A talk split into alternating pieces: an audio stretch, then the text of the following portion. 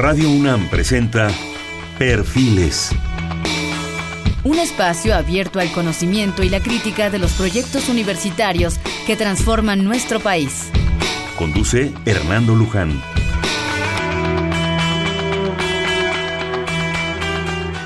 ¿Qué tal? ¿Cómo están? Buenas noches. Estamos en Perfiles. Este es un espacio en donde conversar con las mujeres y los hombres que día a día forjan nuestra universidad. Este es un programa más de la Coordinación de Humanidades concretamente lo vamos a realizar con el doctor Héctor Castillo Bertier, investigador del Instituto de Investigaciones Sociales de la UNAM. El doctor Castillo es doctor en Sociología, investigador, músico, periodista, especialista en problemas urbanos en las áreas de basura, la merced y el abasto alimentario, caciquismo, desarrollo social, cultura, juventud y violencia. Es autor de varios libros y numerosos artículos en revistas nacionales e internacionales, columnista regular del periódico Metro y conductor de programas radiofónicos. Actualmente es investigador del Instituto de Investigaciones Sociales de la UNAM, miembro de la Academia Mexicana de Ciencias y del SNI, director del proyecto Circo Volador y coordinador de la Unidad de Estudios sobre la Juventud en la UNAM. Bienvenido, doctor. Qué bueno que estás con nosotros. Muchísimas gracias, Fernando. Buenas noches. Buenas noches, es, un gusto volverte a tener por acá. 35 años y unas cuantas horas, se dice fácil. sí. Yo, perdón, 31 años y unas cuantas horas, ¿no? Eh, esos 31 años se han ido rápido, pero el momento fue crítico, ¿no? Hace 19 de septiembre de hace 31 años y 12 horas. Sí. Realmente fue, fue impactante. Comentábamos hace un momento que cambió por lo pronto esta ciudad, cambió el país y cambió en algunos casos para bien muchas cosas, sobre todo en investigación. El lunes pasado tuvimos el gusto de tener aquí al director del Instituto de Geofísica de la UNAM y a la directora del Servicio Sismológico Nacional. Y bueno, ellos lo veían, claro, desde el punto de vista muy científico, eh, del impacto de las fallas, de lo que sucede, de que esto desgraciadamente no lo para nadie, tenemos que estar preparados. No se trata de ser tremendistas, como se ha dicho, ¿verdad? Que viene esto, que viene lo otro. Ellos mismos lo decían, nunca vamos a saber cuándo viene, cuándo llega. Pero un sismo de esa magnitud, bueno, sismos hay, tú lo sabes todos los días, ¿no? Muchos, de intensa magnitud, de intensa intensidad y de diferente intensidad. Y realmente eso, pues vivimos con ello. No se detiene, la Tierra está viva, la Tierra se mueve, se va a seguir moviendo. Eh, pero lo importante es que estemos preparados, conscientes de muchas cosas y yo creo que es importante también ver y para eso tuvimos el gusto de, invitarte, el honor de que estés aquí con nosotros. Todos esos impactos que tuvo ahora desde el punto de vista de la sociedad. Como sociólogo, tú nos, vas a predicar una serie de cosas que se interfazan como un canibá, ¿verdad?, con una serie de investigaciones que ha realizado.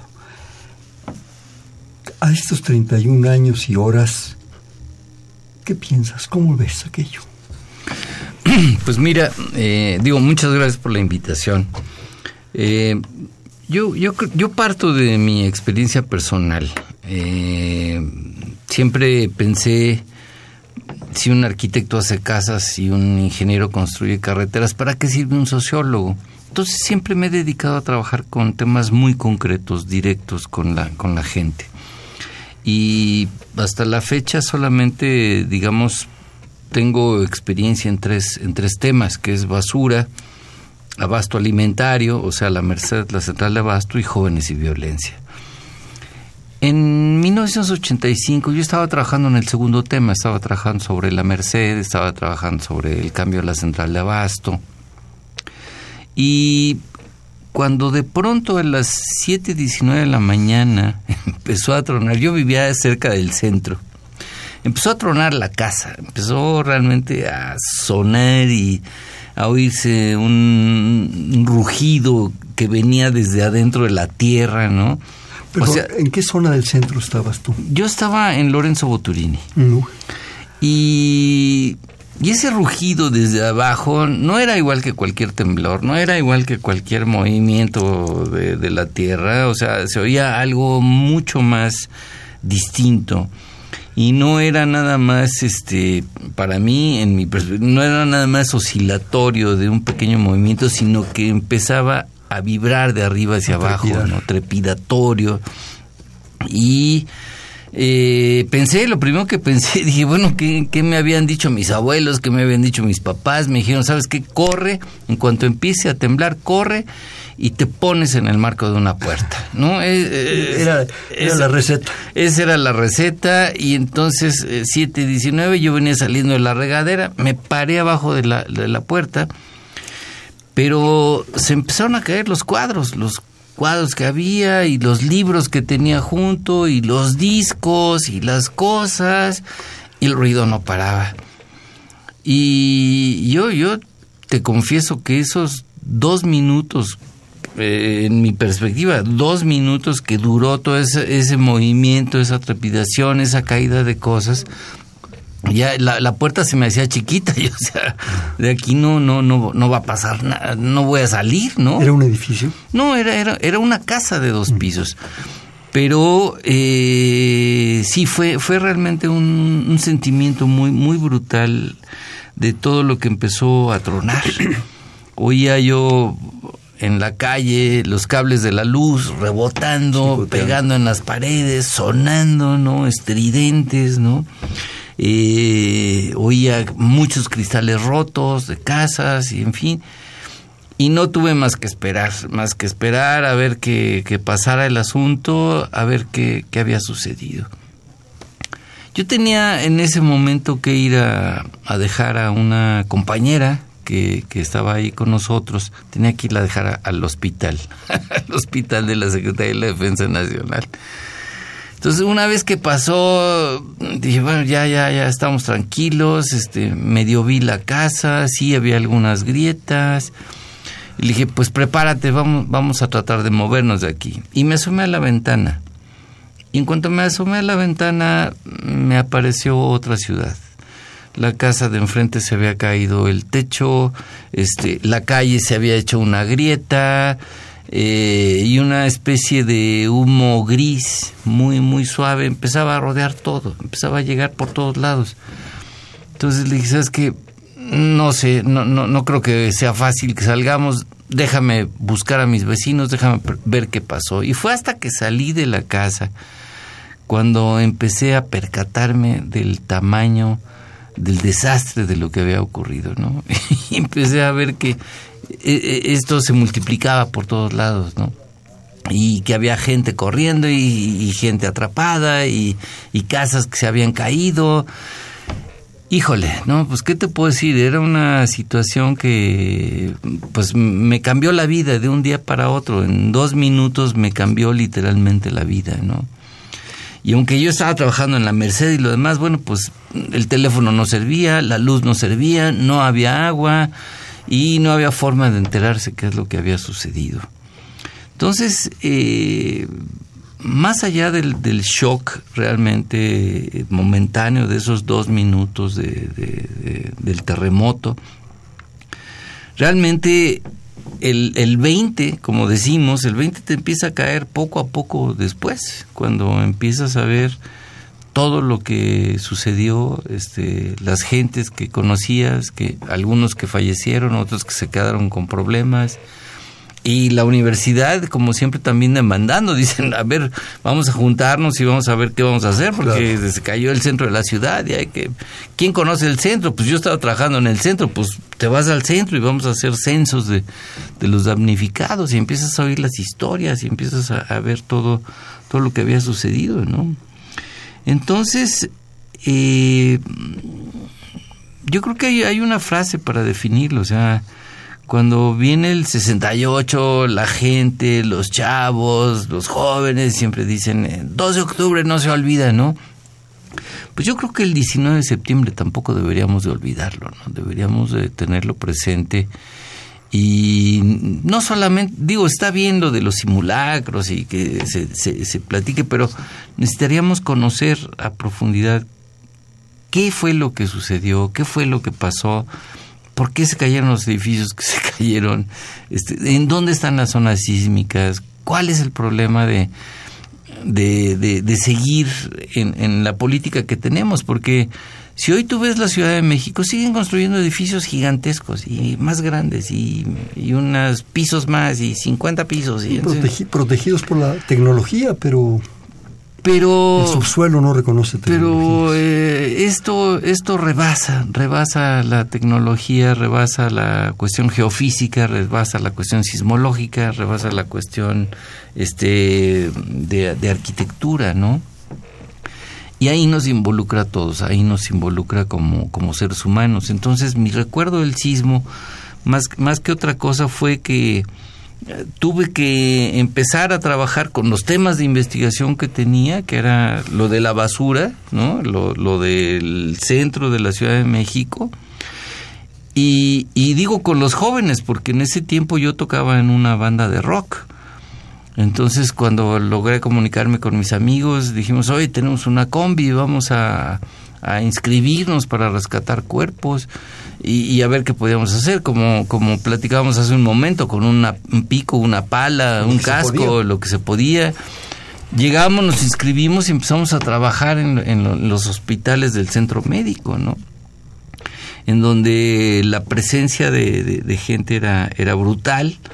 Eh, llevaban a los perros, ¿no? Llevaban a sus perros y entonces de repente se oía un, está, estábamos todos picando pala y ahí recogiendo escombros y alguien decía silencio y, se quedaba todo el mundo callado, ¿no? Y entonces entraba el perro y decía aquí, aquí, piquen aquí, ¿no? Y entonces todo el mundo se metía a romper las losas y y de repente encontrabas con que había alguien vivo que había salido en ese momento, ¿no? Y entonces era eh, un momento, ¿qué te puedo decir? Increíble, o sea, salía esta gente y decías, sigamos buscando, sigamos trabajando. Y era, por turnos, ¿no? Cuatro horas aquí, descansabas y otras cuatro horas acá y descansabas. Y, y así estuvimos trabajando en, en el rescate de cuerpos más o menos unos 10 o 12 días hasta que de plano la gente ya decía, es que ya no puede haber nadie vivo ahí abajo, ¿no? Y entonces nos dijeron, ah, pero tienen una combi, váyanse a conseguir hielo, queremos que lleven hielo. Y nos empezaron a pedir que lleváramos hielo a lo que era el edificio de, del parque de béisbol que está ahí en Cuauhtémoc y, y viaducto, ¿no? El parque Delta, ¿no? Y, cuando llegamos el primer día con la camioneta llena de bolsas de hielo, nos dijeron, bueno, ahora pongan las bolsas en medio de los cuerpos, ¿no? Y, y todo, todo desde el jardín derecho hasta donde está el catcher, era una fila de cuerpos y otros cuerpos y más cuerpos y más cuerpos y hombres, señoras y niños y de todo. Y acabas con tus hielos y tenías que ir por más hielos a traer eso. Y en el primero o segundo día empiezas a, oler, empiezas a, percibir ya en la nariz el olor de, de, esos muertos que están ahí esperando ser identificados y tú poniendo hielo y todo lo demás. Y ese olor se me empezó a reproducir en adentro, o sea, todos los días. de ti, ¿no? Eh, así huele, así huele, y, y, entonces me movía de un lugar de la ciudad y, y el ambiente seguía oliendo a lo mismo, ¿no? Yo me acuerdo que llegaba yo en la noche a, mi casa, yo tenía un mes de casado en ese tiempo. Llegaba en la noche. Ahí a Lorenzo Boturini. Ahí a Lorenzo Boturini. Y y abría las ventanas, le decía, vamos a dormir con las ventanas abiertas, ya no quiero seguir oliendo lo mismo, pero la ciudad olía lo mismo, ¿no? Entonces era, era un clima muy, muy fuerte, muy, muy impresionante, ¿no? Y lo único que nos encontramos fue un estado que no estaba organizado para el asunto. Poco a poco ya empezó a meter al ejército y el programa de N3 y que venían para acá. pero era tal la necesidad de cosas que había que hacer, ¿no? Que inmediatamente nos, nos dijeron, bueno, ustedes son un grupo organizado, estos son los horarios, van a venir aquí, se van a reportar de esta forma, van a hacer esto. Y, y teníamos una instrucción que cumplir, ¿no?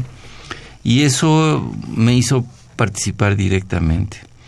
Esto fue más o menos unos 15 días de trabajo directo hasta que empezamos en, en el Instituto de Investigaciones Sociales a levantar un, un, censo con los damnificados de los sismos en el centro de la ciudad. Y entonces tenías que entrevistar a toda la gente que había quedado sin casa, que se había quedado abandonada, sobre su historia, quién era, dónde vivía, qué hacía, en fin, todos sus, datos este, económicos, demográficos, ¿no? Para saber quiénes eran y qué se podía hacer con ellos y, y, a quién habían perdido, en fin, lo que fuera. Esto, esto me llevó sin, sin querer al tiradero de basura de Santa Cruz Mehualco, ¿no?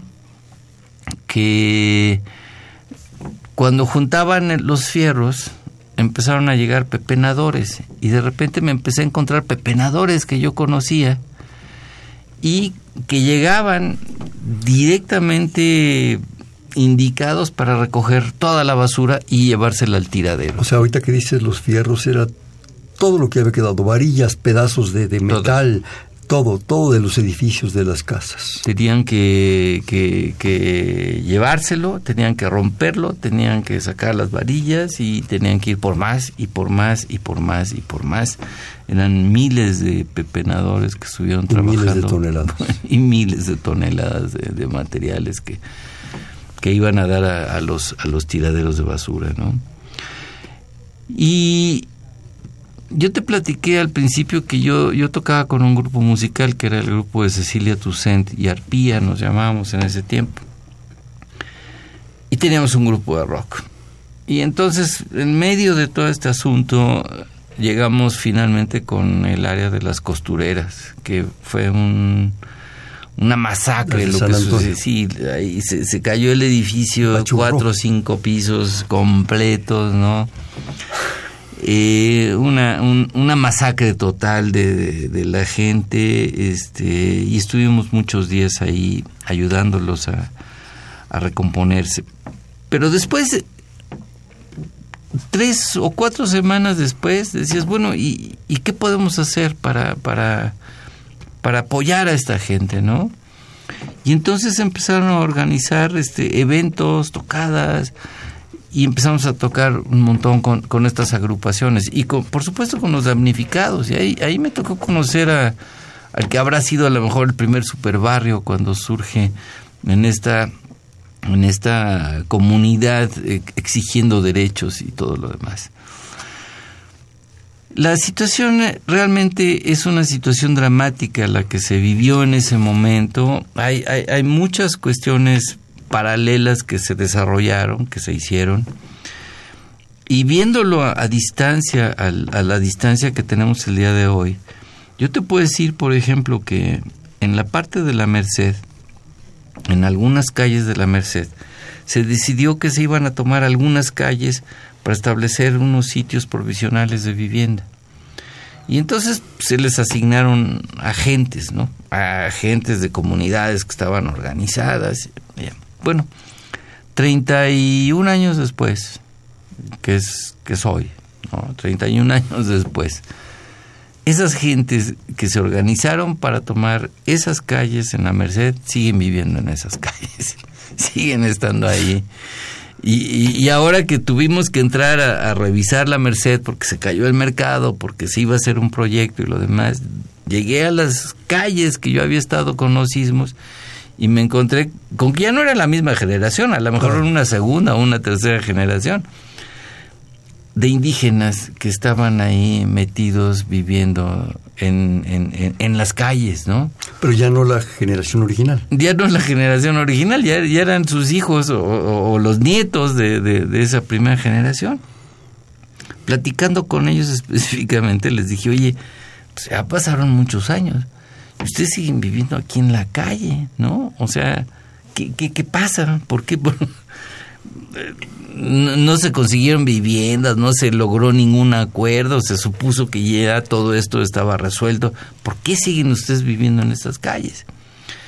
Y me dijeron, encontramos una manera de sobrevivir aquí y encontramos una manera de vivir de la gratuidad del gobierno. O sea, nos mantiene, estamos, hacemos nuestras fiestas, hacemos nuestras cosas y realmente nosotros vivimos en el pueblo. Pero aquí es el lugar donde nos venimos a encontrar para que sigamos teniendo una presencia política, ¿no?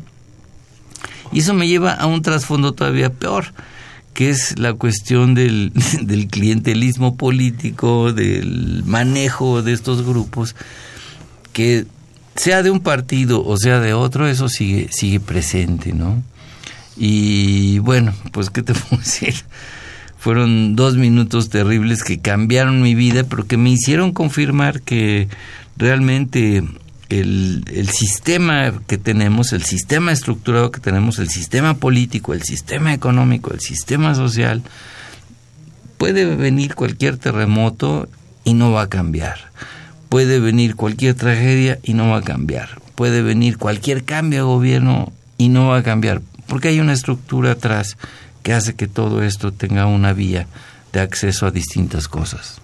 Héctor, me, me generas varias cosas. Primero, yo creo tu opinión desde luego es la más importante y me corriges, que no hemos conocido en términos de gente, de tragedia personal humana, todavía la dimensión del 85 este dato que tú me das de, desde el jardín izquierdo hasta el catcher y desde el jardín derecho de cuerpos en una sola zona, en un solo espacio que era un antiguo parque de béisbol, que tiene sus dimensiones, no el Yankee Stadium, ¿verdad? Pero tenía sus dimensiones, es prácticamente el, equivalente al Panteón francés, si mal no eh, recuerdo. Era, brutal o encontrarte tantos nunca se nos dio una cifra con ese afán que tenemos de no hablar con la verdad, de no decir fue una desgracia, no estábamos preparados, hubo X número de gente afectada en muchos aspectos. Y no solo eso, la gente que quedó afectada en otros aspectos. Lo que tú nos dices, vivienda, heridos, perdidos, en fin, porque ahí estaban los cuerpos, tú les pusiste hielo. Pero de qué dimensión fue el asunto, nunca lo hemos sabido. Esa es una. Otra, yo creo que, y es tu especialidad, como me atrevo a decirlo desde el principio del programa, esto no se va a parar. Va a seguir habiendo situaciones geofísicas de esta dimensión. El problema es dos cosas. Estar preparados a ello. No necesariamente con simulacros que son muy importantes. Qué bueno que se hagan. Todo lo que se haga es bueno.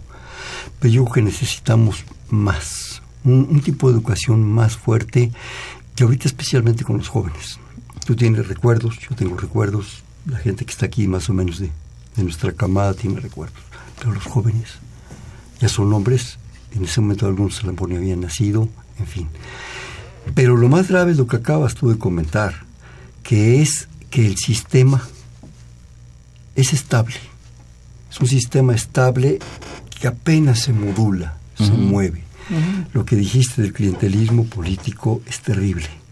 Se aprovechan de las desgracias y las situaciones para el manejo, para el manipuleo, para muchas cosas, de estas personas que están en estas calles para vivir del gobierno, que les den un cierto apoyo, si no, entonces armo todo ese rejuego, ¿verdad?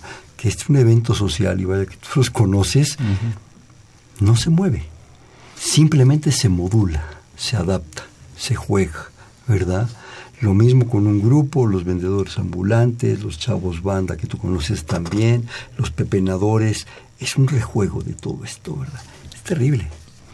Pues sí, sí, y la verdad es que, digamos, eh, así como dices tú, el, el, gobierno se mueve o se modula de acuerdo al movimiento. Eh, a mí me, llamó realmente la atención que un, terremoto en donde, donde vimos el, el, campo de béisbol lleno de cuerpos, ¿no? Eh, las cifras oficiales hablaban de seis mil muertos y luego 30 mil damnificados. no sé, o sea, no, no, no sé, no sabría ni cómo construir las cifras, ¿no? Pero lo cierto es que ese gobierno que se acostumbra a mover de un lado para otro, sigue vigente, sigue estable y sigue teniendo el control de esto, ¿no?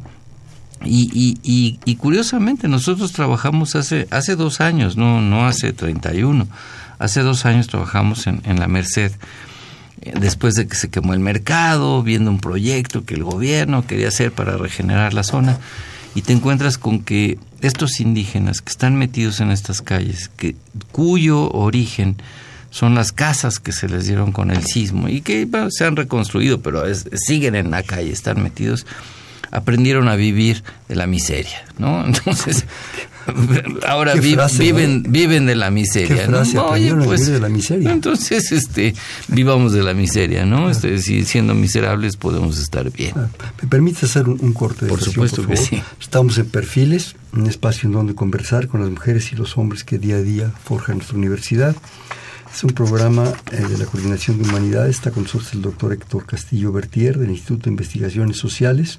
Estamos en el 5536 89 89.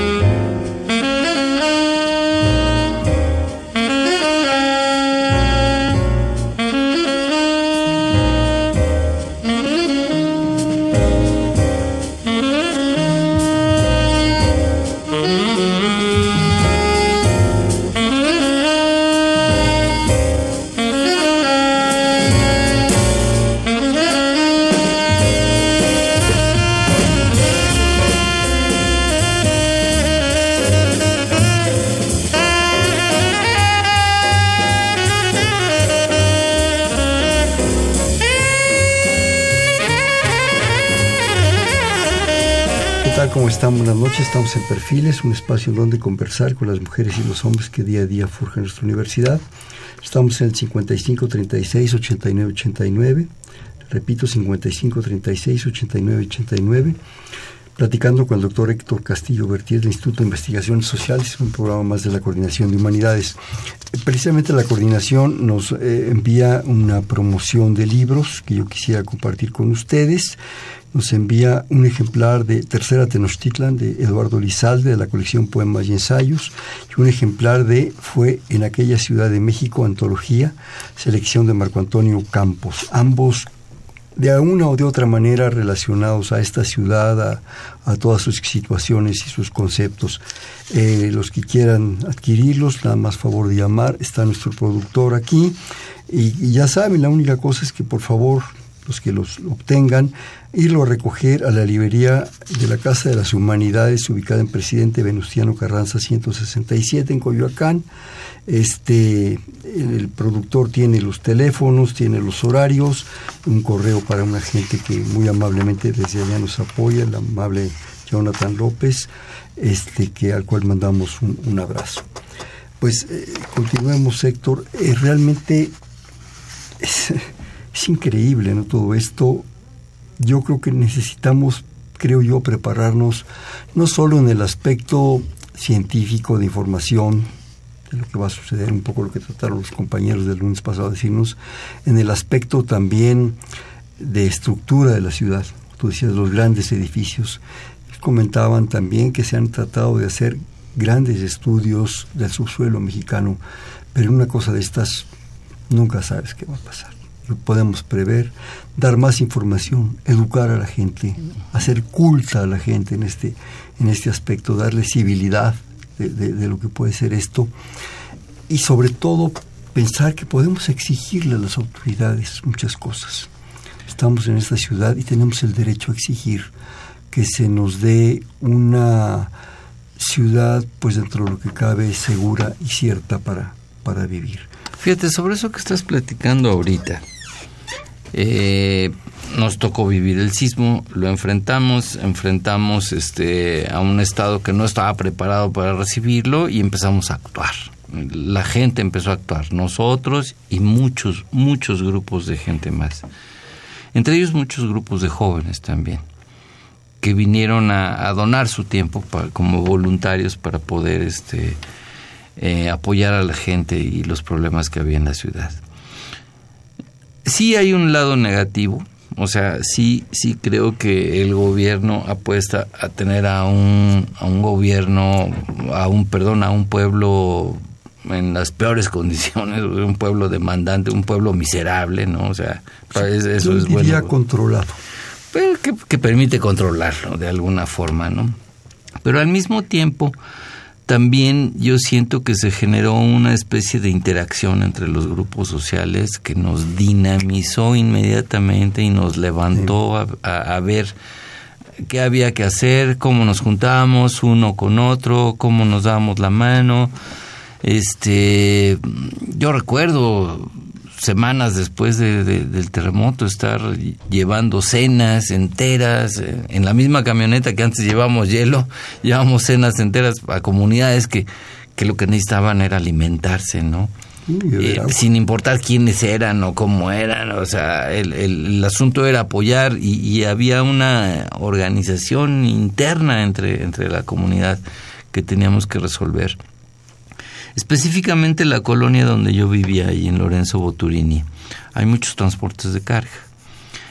Y bueno, pues, son camiones pesadísimos que entran a una colonia donde viven familias, ¿no?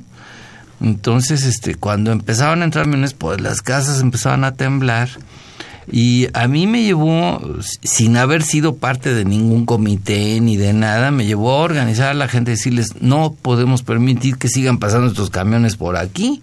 Pues tenemos que cerrar las calles, tenemos que ir a hablar con las autoridades, tenemos que poner una barrera y pedir que vengan a hacer los estudios de nuestro subsuelo, porque tenemos calles abiertas. La vibración iba a acabar con aquello y no había agua y no había luz y no había teléfono y todo lo demás. Entonces a, mí me forzó directamente a empezar a ir a conseguir una pipa de agua y traer. Y cuando traes una pipa de agua y toda la gente quiere agua, tienes que decirles, señores, hay que formarse, hay que hacer una fila. litros, aquí está, sí, aquí está el agua y yo que la traje, seré el último que me sirva agua, pero vamos a servirnos en orden y no se peleen por el agua, por favor.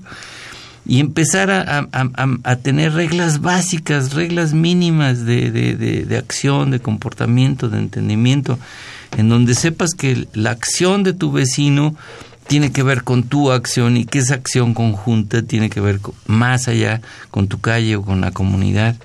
Entonces, sí hay una, una cuestión, digamos, negativa dentro del sismo, que, que, fue no saber qué hacer, y una cuestión positiva que fue un, un, incipiente nacimiento de organización social, de organización comunitaria.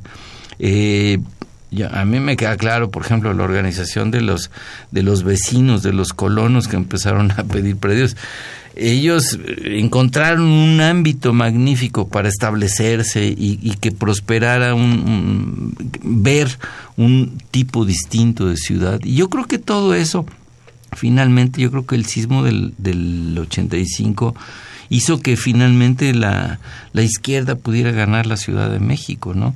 Y, y, no digo la, la, izquierda como un sueño, una utopía, o sea, la izquierda que se, que se generó con, con el ingeniero Cárdenas en, en esa perspectiva había una idea de izquierda, había una idea de colaboración, había una idea de comportamiento, había una idea de participación. Y, y sí, o sea, sumaba votos frente, frente a la opción digamos, salinista, ¿no? Que, seguimos viviendo hasta, hasta, la fecha. Pero eh, sí creo que eso, eso, eso, eso trajo un cambio. Eso también se ha perdido. En, estos años todo eso, todo eso se ha perdido. Y creo que si antes hablábamos de un terremoto físico, de un, de un sismo de Richter de 8.1 grados, ¿no? Eh, que nos afectó tan directamente. Yo creo que hoy tenemos un terremoto social, tenemos un terremoto, terremoto político que está presente y que tenemos que aprender a enfrentar de otras formas. Sí, yo creo que lo, de lo positivo es una, una conciencia social, una conciencia de solidaridad, de solidaridad con el otro. Algunos se pudieron apoyar o hacer más cosas que otros, pero yo creo que se tomó realmente una conciencia muy fuerte. Y yo, si me permite, y sin entrar en ningún, ninguna discusión, no viene al caso, más que hablar de esa izquierda, yo diría es una conciencia social muy fuerte. Muy fuerte que le puedes poner el adjetivo o la etiqueta que tú quieras, pero yo creo que antes no la teníamos. Y eso, claro, se juntó con otras cosas, con personajes, con ideas, con figuras, con una serie de cosas que yo creo que en el fondo era eso, más que una cuestión partidista, una cuestión de toma de conciencia de la gente. Sí, tienes toda la razón. eso es, es una conciencia social abierta. Abierta, profunda. Surgieron cosas espléndidas de, de veras de la gente que ahora de repente la vemos. Sucede cualquier cosa y la gente apoya y exige y mueve. Surgieron gentes que mis respetos, que yo creo que no se les ha acabado de reconocer pues como se reconocen las cosas oficiales en México con estatuas y cosas, yo creo que ni las necesitan los topos.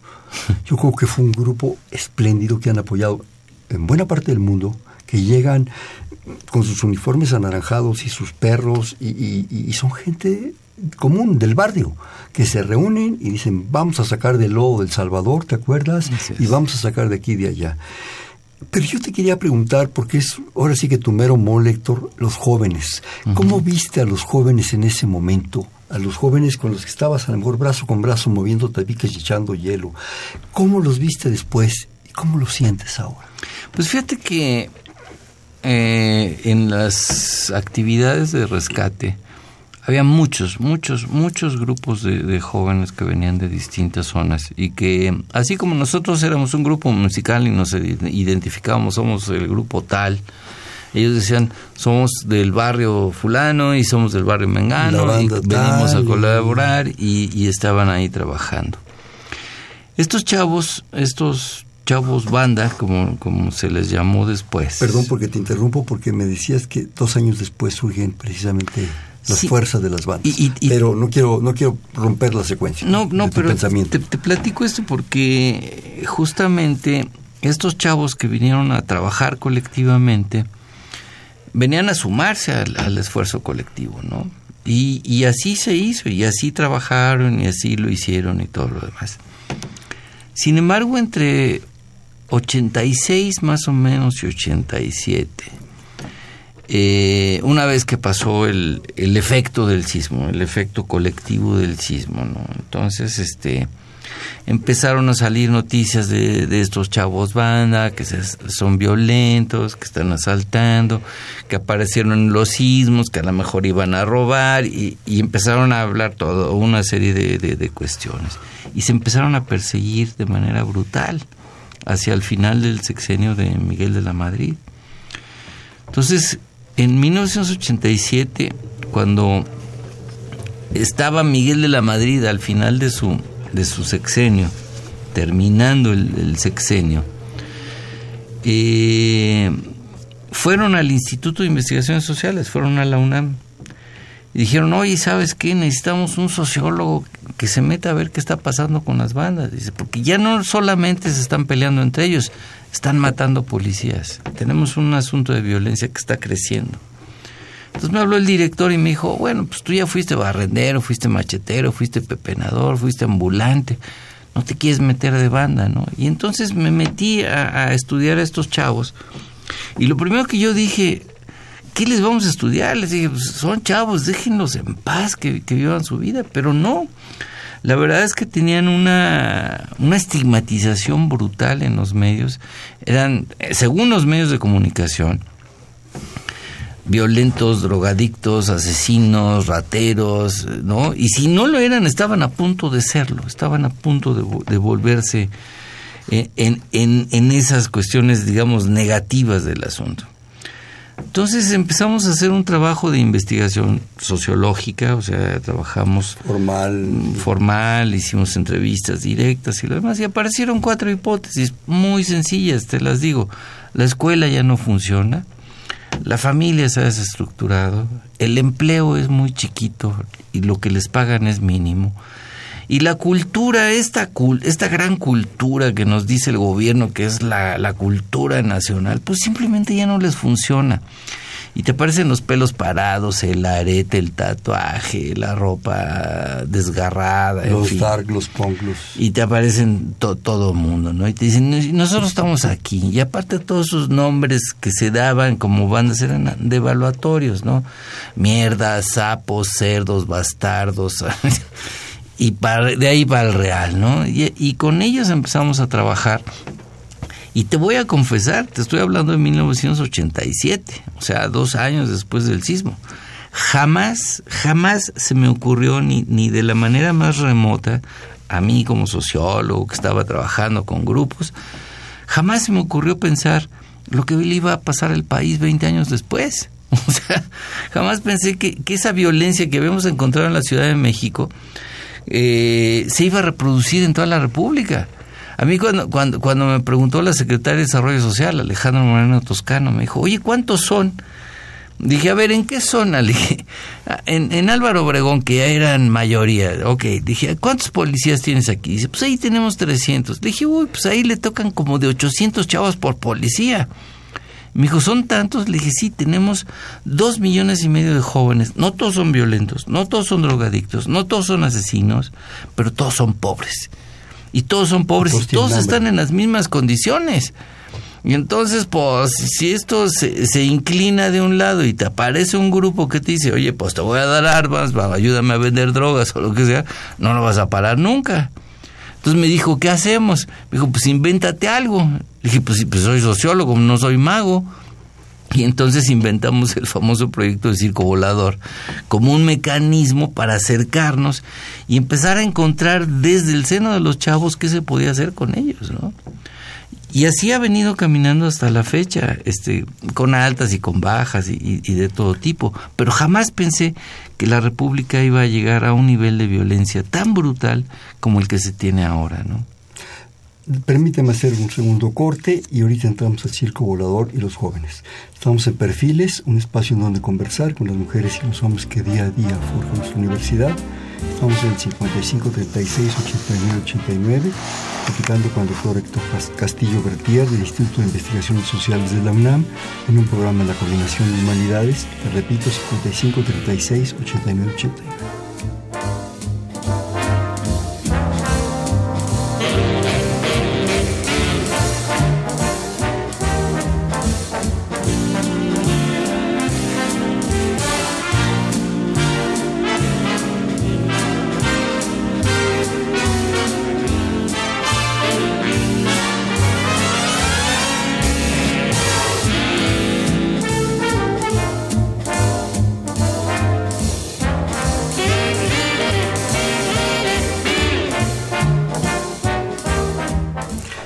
Noches, estamos en Perfiles, un espacio donde conversar con las mujeres y los hombres que día a día forjan nuestra universidad.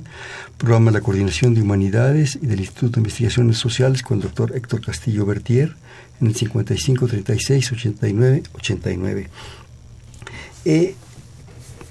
comentábamos ahorita que yo percibo dos, perdón que en primera persona, dos momentos importantes en el último 50, 60 años el 68 con sus antecedentes, los maestros, los médicos, los ferrocarrileros, en fin, toda esa represión que hubo que desemboca en una situación social en el 68 y el jueves de cuerpos. Y ese se, se convierte de alguna manera en el antecedente, creo yo, del 85. O sea, hay un, hay un fermento ahí que empieza a dispararse, creo. El circo volador ha sido una gran experiencia para ti de trabajo con jóvenes, con estos chavos, con muchas cosas, pero mejor explícanoslo. Pues mira, para decirlo de forma muy concreta, eh, como investigador, te lo digo así, este, ha sido encontrar toda una serie de nuevas herramientas que ni siquiera tú sabes manejar, pero que estos jóvenes sí saben manejar y que tienes que encontrar un mecanismo para poder acercar eh, una mejor acción de esas herramientas en un espacio con un objetivo común. El primer, el primer objetivo que tiene es eh, que encuentres una cuestión que te gusta hacer. O sea, cuáles son tus habilidades, cuáles son tus potencialidades, cuáles son tus intereses. Tienes un interés, tienes una habilidad, pues vente, vamos, vamos a sacarla aquí, vamos a, vamos a encontrarla. No importa cuál sea. O sea, puede haber de todo, por supuesto.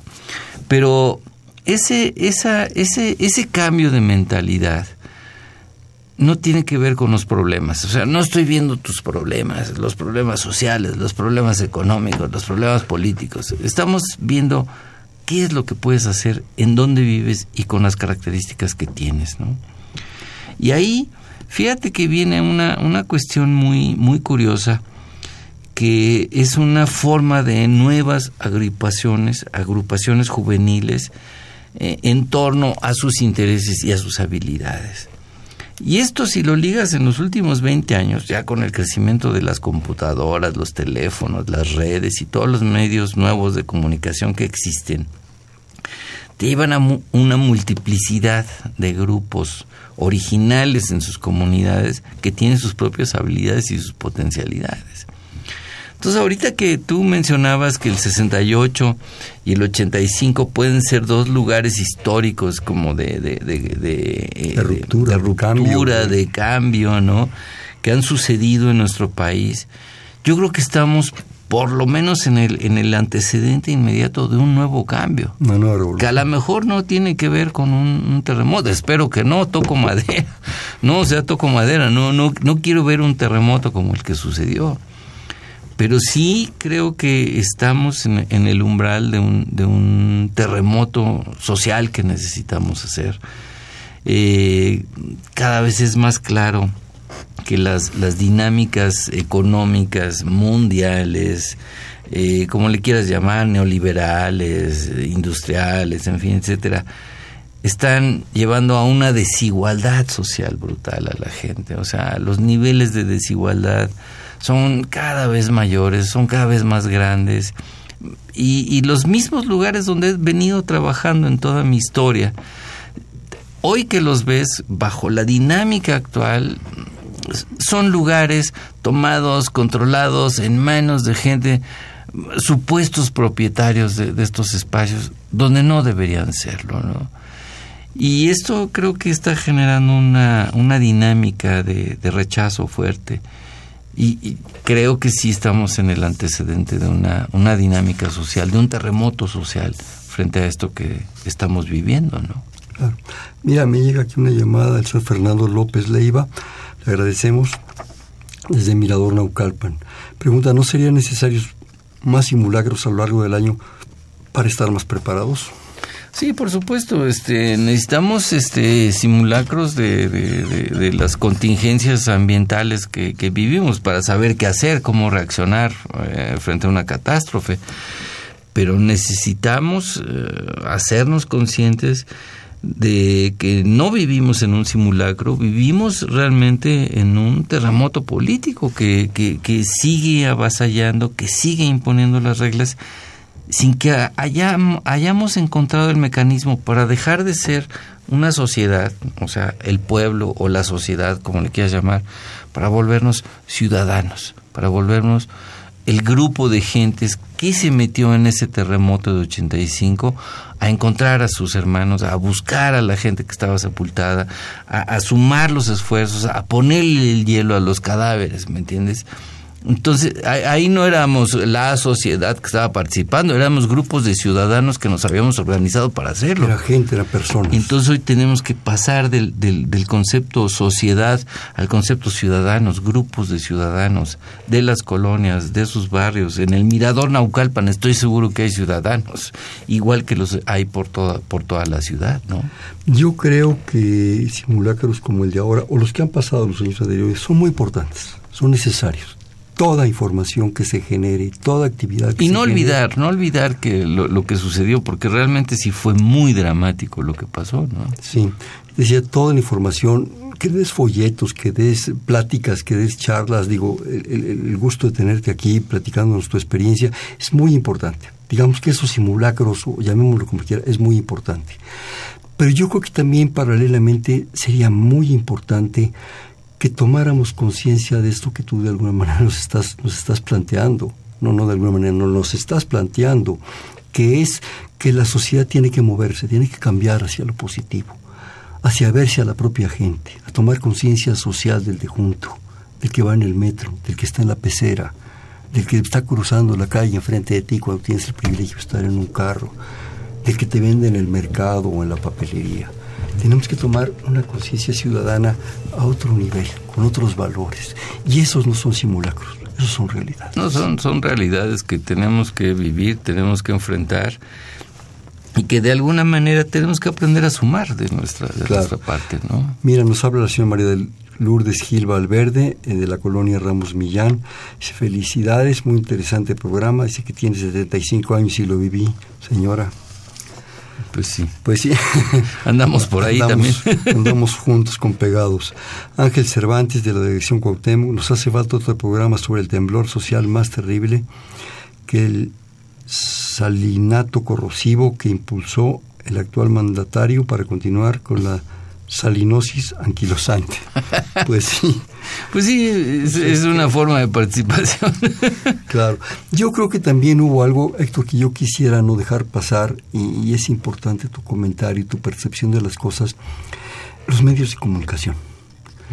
Yo recuerdo en ese momento, bueno, escenas en la televisión, programas de radio, en fin, impactantes, sí, muy, muy impactantes pero bueno, es, fue parte del momento, a todos nos agarró. Yo no quiero emitir juicios ni decir quién estuvo bien y quién estuvo mal. No soy yo quien para hacerlo, mucho menos. Pero yo creo que a partir de esa experiencia, yo sí percibo que faltó un análisis del momento, de lo que se dijo, de lo que se planteó, para posteriormente decir, bueno, las cosas ya un poco decantadas, un poco tranquilos, que yo creo que nunca acabamos de estar tranquilos, ¿verdad? Las cosas tenemos que manejarlas así. No podemos ser tan, tan, ¿cómo decirlo? No quiero usar la palabra amarillista, tan, tan, no sé, no se me viene en un momento dado, ayúdame, eh, tan, impulsivos en soltar las cosas, en decir las cosas, en plantear, en, en, generar héroes, en no, el héroe es el que estaba escarbando y el que estaba ahí abajo. ¿sí? Necesitamos tomar conciencia también los medios de comunicación de en estas circunstancias cómo se deben manejar las cosas. Sí, ahí... Y, perdón, y sobre todo con las facilidades ahora de las tablets, los celulares. Hace un momento que lo mencionabas, me, pusiste a pensar, si en ese momento hubiera habido celulares, se hubiera salvado un 20% más de gente.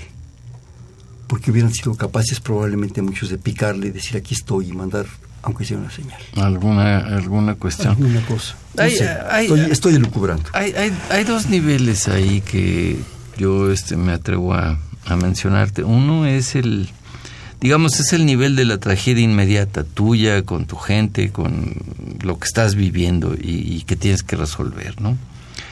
Y la otra tiene que ver con tú y la realidad social que tienes alrededor. Entonces, mucha de la gente que no que no sufrió pérdidas, que no se cayó su casa, que no sufrieron el temblor en, mano propia, muchos muchos se sumaron. Muchos se sumaron, muchos se colectivizaron, muchos establecieron redes de apoyo y se formó una, una comunidad literalmente muy humana, y digo muy humana, eh, porque así tenía que ser en ese momento. No estaban las redes, no estaban los teléfonos, no estaban los celulares, no, no, había otros mecanismos más que estar presente y apoyar a la gente. Estamos hablando de una humanización, de una humanización multiclasista, ¿no? O sea, eran seres humanos sin importar el nivel clasista o, de estrategia o del lugar que crean que ocupan en la sociedad estaban ahí para apoyar, estaban ahí para ayudar, estaban ahí para estar junto al otro. Esta humanización multiclasista necesitamos repetirla, necesitamos realmente involucrarla nuevamente, necesitamos eh, frenar muchas cuestiones en nuestra vida cotidiana. Aquí estamos hablando del terremoto de la Ciudad de México, Estamos hablando de ese, del 19 de septiembre, de ese día en especial.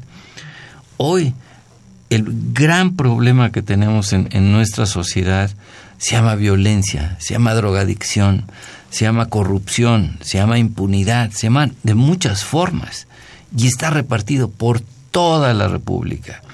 Y te voy a decir de los medios de comunicación, hay muchos medios de comunicación que dicen, no, no, no, es el gobernador Duarte, ni lo toquen, es el gobernador eh, Borgen, no lo toquen, ahí, está.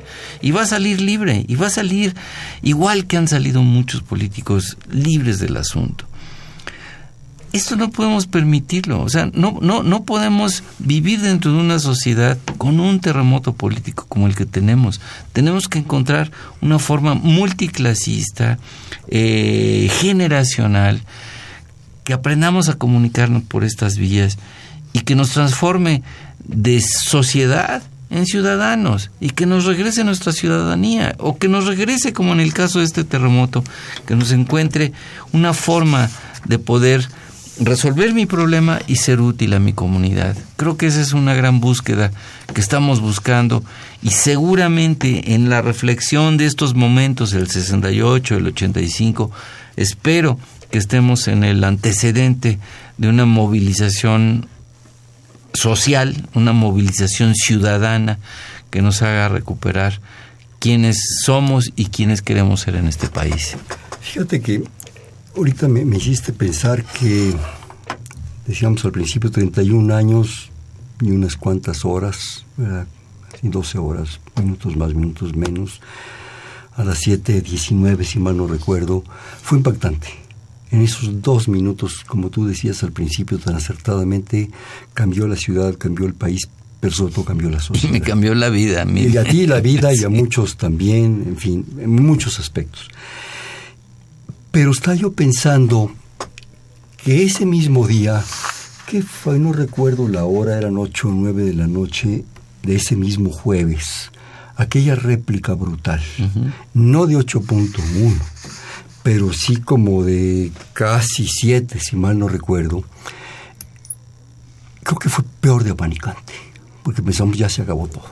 Al menos fue lo que yo pensé.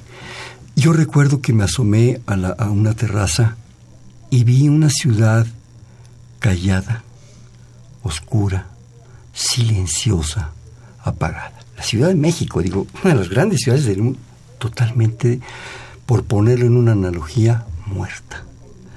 Yo creo que fue un gran momento terrible, pero es lo que no debemos permitir, que la ciudad se vuelva callada, silenciosa, inmovible, en fin. Necesitamos lo que tú decías, tomar conciencia de muchas cosas, no permitir una ciudad así ni una sociedad así. Pues sí, fíjate que en ese segundo terremoto estábamos con un, vecino y estábamos ayudándole a tirar una barda que estaba inclinada, no se había caído, pero todos estábamos ayudando a tirarlo y estábamos adentro de un edificio. Y cuando empezó el sismo, salimos corriendo todos, salimos corriendo a la calle eh, y no sabíamos qué iba a suceder. No se cayó más, supimos que eh, no, no se había caído más pero el espíritu de, colaboración que mantuvimos con, con, estos vecinos en ese momento se mantuvo y se mantiene hasta la fecha.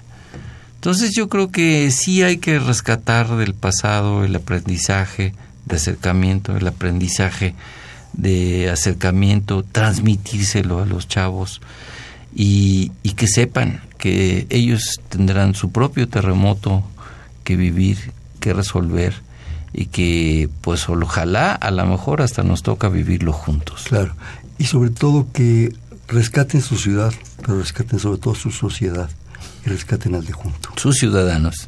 Su, ser, su ser ciudadano. Exactamente. Oye, vamos a jugar un bote pronto rapidísimo. Yo tengo una palabra y me dice inmediatamente la que se te ocurra. Sociedad. Gente. Terremoto. Masacre. Sociedad dentro de ese terremoto participación. Gente. Activa. La UNAM. Muy chida. ¿Qué te cambió? Cambió la vida. ¿Y quién eres tú? Soy un sociólogo que espera que su trabajo sirva para algo en esta vida. Bien, pues este fue Perfil, es un espacio en donde conversar con las mujeres y los hombres que día a día forjan nuestra universidad programa de la Coordinación de Humanidades. Estuvo con nosotros el doctor Héctor Castillo Bertier del Instituto de Investigaciones Sociales. Muchísimas gracias, Héctor, por tu participación. Gracias. En la coordinación, la doctora Silvia Torres. En la producción, eh, Miguel Ángel de Jesús Rentería. En los controles, Humberto Sánchez Castrejón. En la conducción, Hernando Luján. Este fue Perfiles, un espacio donde conversar con las mujeres y los hombres que día a día forjan nuestra universidad. Gracias. Buenas noches. Perfiles, un programa de Radio UNAM.